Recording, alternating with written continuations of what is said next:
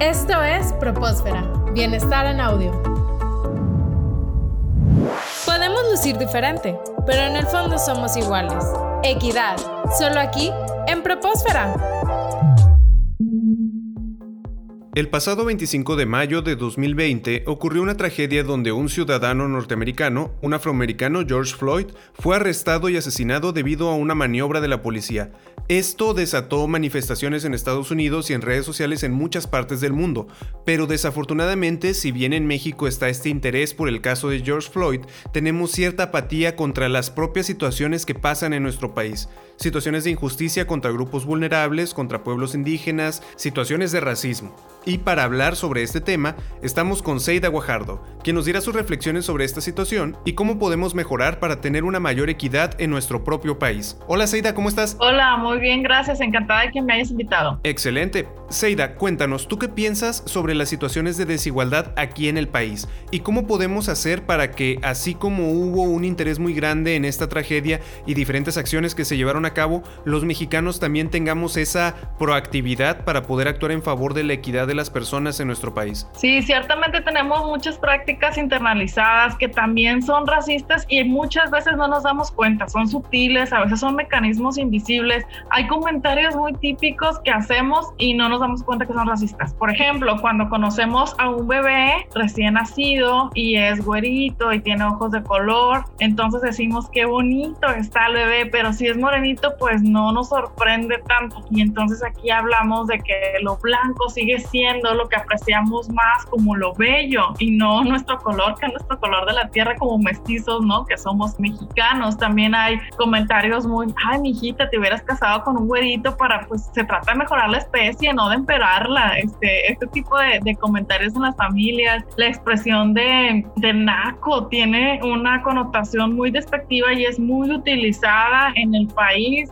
Ay, qué naco esto. Y generalmente, la verdad es que tiene una connotación de hacia las personas y deberíamos restringirla. También, inclusive, hablando sobre la discriminación, los pueblos indígenas muchas veces se valoran más ellos y su propio trabajo en otros países que aquí mismo. Hay casos de empresas que tienen muchos ingresos por diseños de pueblos indígenas mexicanos y lo que hacen es que se aprovechan de su trabajo, les pagan a ellos una cantidad mínima y consiguen ese crédito y ese ingreso en el extranjero con el trabajo de estos pueblos indígenas. ¿Cómo podemos hacer para valorar más estas expresiones culturales de estos pueblos indígenas, por poner un ejemplo? De hecho, desde el nombre, o sea, el trabajo que elaboran estas personas le llamamos artesanía y no arte. El lenguaje simbólico lo he dicho en diferentes ocasiones, entonces es arte y llevar el nopal en la frente, ¿no? Esta expresión que suena muy mal y despectiva, pues deberíamos tener orgullo de nuestras raíces y de quiénes somos, de dónde venimos y hacia dónde vamos y movernos hacia allá. Analizar nuestras propias prácticas y cuestionárnoslas es una estrategia básica. Buscar cuál es el origen de las frases que decimos también nos puede ayudar en, en gran medida. Y también pasa que las personas tienen un interés en participar, tienen esa indignación por los sucesos que ocurren, pero se quedan en la ira de redes sociales. Es decir, ponen su comentario y hasta ahí ya cumplí, ya me siento bien, ya soy una persona que se preocupa por la equidad.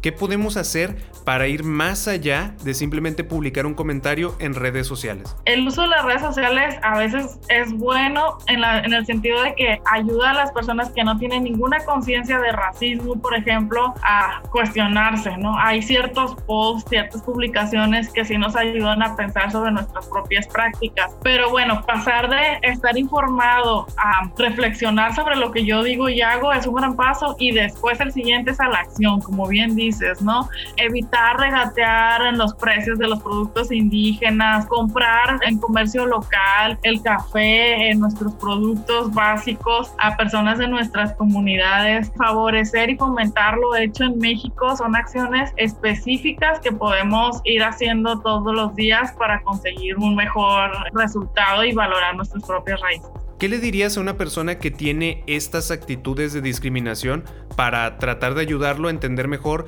qué es lo que está ocurriendo? Fíjate que hace poco comentaba con mis amigas eh, y decíamos, de los creadores de ahora todo es machismo, llega ahora todo es racismo, ¿no? Entonces, no es que todo sea machismo o que todo sea racismo, sino que son prácticas que siempre han existido, pero no nos habíamos dado cuenta o no había tantas redes sociales para generar conciencia. Entonces, analicemos nuestras palabras, fomentemos nuestra fortaleza de carácter de curiosidad y permanezcamos con ojos y oídos abiertos para analizar nuestras propias prácticas y para tomar acciones que fomenten y que prevengan la discriminación de cualquier tipo. Pues sí, como bien mencionas, las redes sociales nos ayudan para empezar a crear una conciencia, pero a fin de cuentas es solo el primer paso. Lo que sigue es ya empezar a cambiar acciones, hacer conciencia de lo que acabamos de descubrir en otras personas, en el mundo real, entre muchas otras acciones que también nos comentaste anteriormente.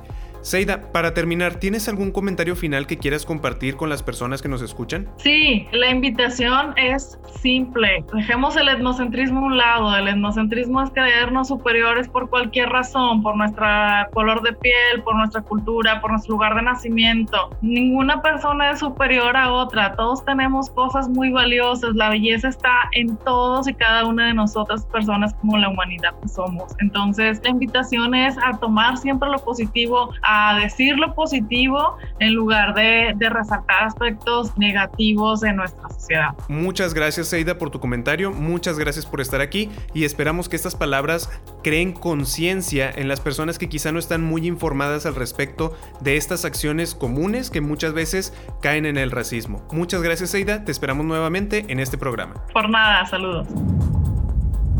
Esto fue Propósfera. Bienestar en audio.